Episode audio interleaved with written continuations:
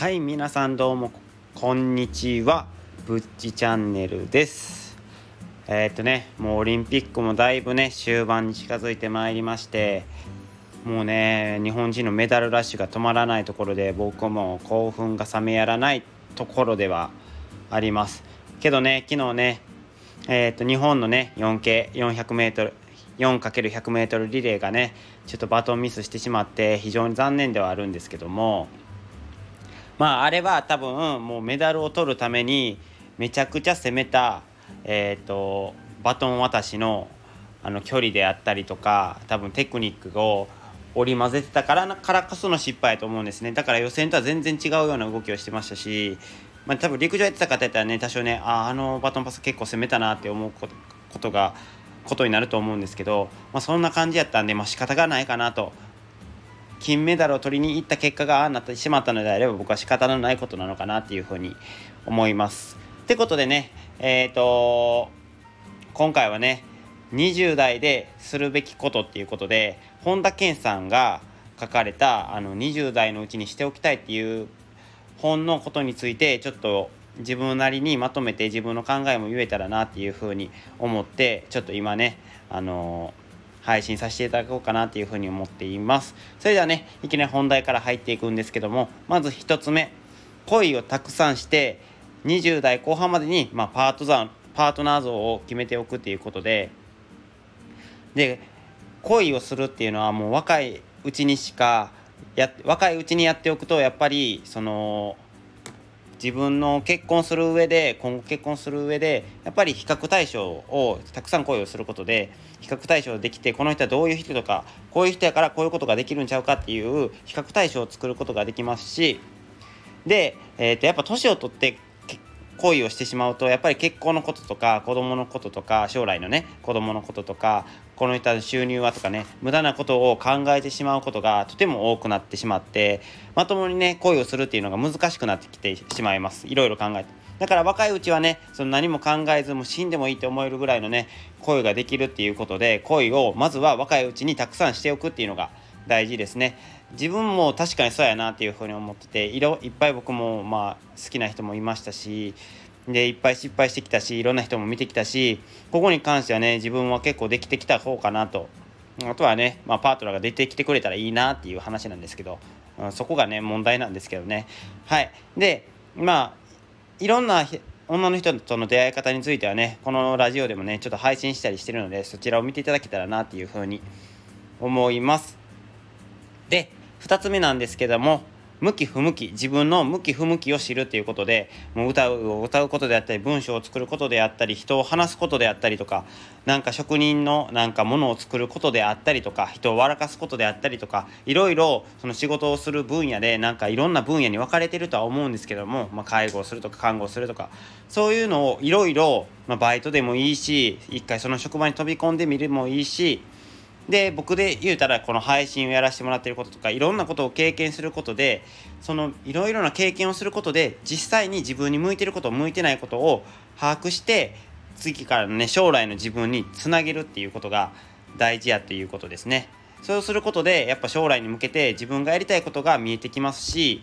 で将来に向けての仕事の糧にもなるということで若いうちしかできない経験を若いうちにやっておくっていうのが大事ですね。でなんかこの僕はこの意見にも賛成なんですけどもまああの石の上にも3年とかっていう言葉があるじゃん。とりあえずは同じ場所で経験詰めっていうこと。でもしんどいところで自分が向いてないって思うところで3年単位やったところでまあである程度できるようになるかもしれないですけどそれが自分のやりたくないことをただ3年やってるだけやったらもう精神的にも辛いですし僕は何の意味もないと思ってるんで、ね、やっぱ人生は楽しんだもん勝ちやと思うんで仕事の仕事とかでもやっぱ楽しむことが大事やと思うんでやっぱそういうのはもうなしにしてもうすぐにやめて違う経験をした方が自分に向いてる職業を探していく方が大事なのかなっていうふうに思います。かといってねまあやめすぎるとねちょっと職歴とかにも傷がつくと思うのでなかなか難しいところで会うとは思うんですけども向いてないと思ったらやめるのが大事やと思います。逃げることもやっぱり勇気なんですね。僕はそう思います。で3つ目なんですけど一流のものに触れるですね。僕これはちょっとできてない部分が多いんですけどもやっぱ一流のものの一流のレストランとかホテルであったりとか一流の歌手とかにライブに行って一流のものに触れておくことでその人の感性を知ることができますしそのおもてなし一流のおもてなしとか人に対するその配慮であったりとか思いやりでであったりとか一流の環境に触れることで自分も変えていけるっていう一流に一流のそのなんていう志を持てるというかあのまあ分かりやすい例とかで言うと環境に触れることで人って変わるんですよね。でそれがどういうことかって言ったらその僕の経験上その真面目やった小学校真面目やった子が中学になってそのヤンキーとかとね触れ合っていくうちにその子もヤンキーになってたりね勉強も全然せえへん子めちゃくちゃその子小学校は真面目で成績も優秀やったんですよ。だけどもヤンキーになってもってねもうよくわからどうなったのか分かんないですけどそんな子もいてるんでやっぱ環境ってね大事なんですよ周りの。だからこそそういう一流のものに触れておくことで自分もそういう思考をそういうものに触れていくことで自分も変えていけるっていう風なことになるのでやっぱ一流のものに触れておくとね全然感性も違ってくるのかなっていうふうに思うのでそういうことに触れておくことも大事大事やっていうことですね。僕もねちょっと一流のレストランとかねちょっと行ったことないんでちょっとチャレンジしてみたいなっていうふうに思います。で4つ目なんですけど本を読むですね。本を読むことは僕もこれは非常にいいことやと思います。自分の悩んでることとかねえーと、分からないこととかはほとんどもう僕らよりよっぽど賢い人がね全部本に書いてくれてます。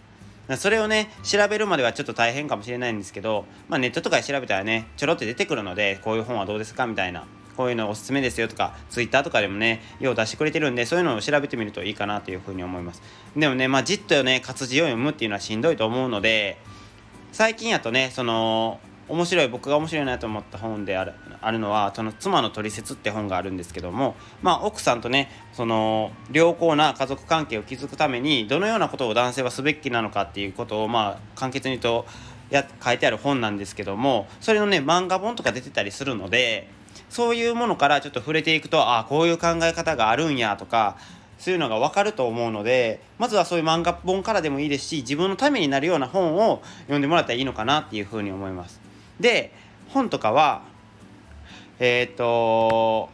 いろんな人の感性とか考えとかがすごいもう僕たちの先を行ってる人のそういう考えを知ることができるので自分への学びにもなるしいろんな視点から見ることができるので非常におすすめです。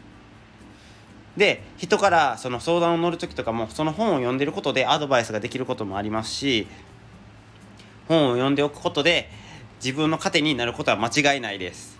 それが、あの、財産になるので知識は財産なので人の中で知識は一番の財産やと僕は思ってるので本を読んでおくことは一番お勧めしておきたいところですね。で5つ目旅に出るなんですけども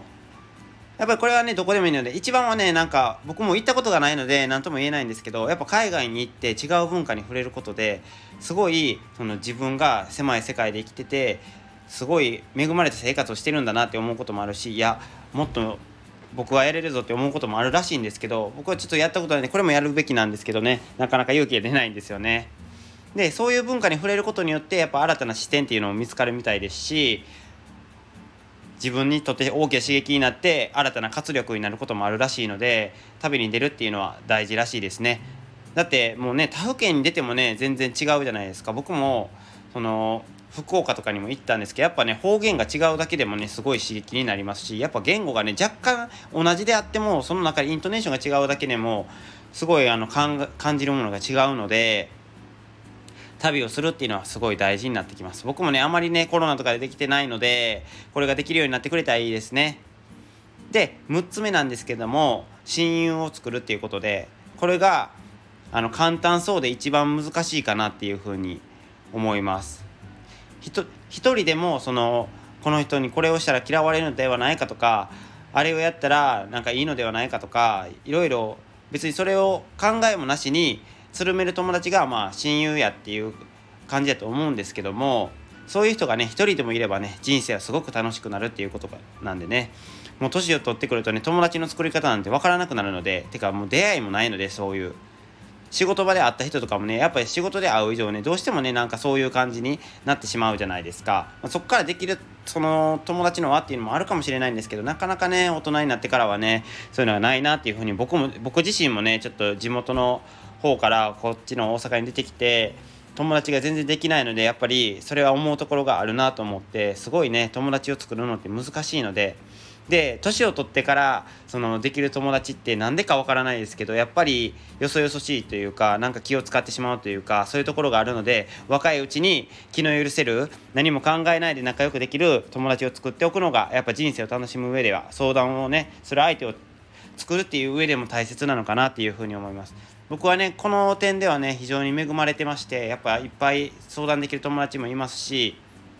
大人になってからできてないですけどやっぱ若いうちにできた友達がやっぱ一生の財産やしあの、うん、最高の宝物やなっていうふうに思うのでこれは非常に大切なことかなと。皆さんもねもう友達の作り方なんて考えずに仲良くできる友達を作ってくれたらいいかなと思います。ちょっと何を言ってるか分からなかったんですけどとりあえず友達を作っていただきたいです。であとは最後に失敗を7つ目失敗をするですね。若いうちに大きな失敗をしておくとやっぱりまだね体力もあるし挽回もできるっていうことでもう年を取ってからやとねどうしてもしんどいしあのなかなか挽回できるチャンスっていうのも体力もないので若いうちに失敗しておくっていうのが大事ですね。僕もねちょっとねあのこれはもう自分の中ではできてよかったから最終的には良かったななって思うんです。僕最初はね病院勤務してたんですけどどうしてもね病院が合わなくてちょっと精神的にもちょっと病んでた時期があってでそう考えるとそのあの時の失敗があったからこそ自分はこうやってああやればああなるんちゃうかとか考えるようになりましたしやっぱそういうところがあったのでやっぱ失敗もすることは大事から一回その大きく自分のメンタルを折られていけば次その挑戦するのにも何て言うんですかねそのなあの臆さないというかチャレンジすることができるのででまだ体力もあるしいっぱいチャレンジしていっぱい失敗することが大事かなと僕もねこの配信をチャレンジやと思ってやってますのでなんとかめげずにねずっと配信続けてこれたらなっていうふうに思ってます。それはね以上がね20代のうちにやっておきたいっていうことで結構早口でだいぶズバババババって喋ったんですごいちょっとあの分かりにくい点もあったかなっていうふうに思うんでまあ分からない点があればねコメントで返してくれたら全然あの返信させていただきますのでまたちょっとコメントもいただけたらなっていうふうに思います。それではねこれが良かったらなって思ったらいいねボタンとコメントでもしよろしければフォローもしていただきたいです。もうフォローしてくれたらね僕もうね両手で叩いてね。ってやったーってなって喜ぶのではい是非フォローもお願いしてます。それではねぶっちチャンネルでした。ありがとうございました。長々とねまた配信聞いてくれたら嬉しいです。それではまた。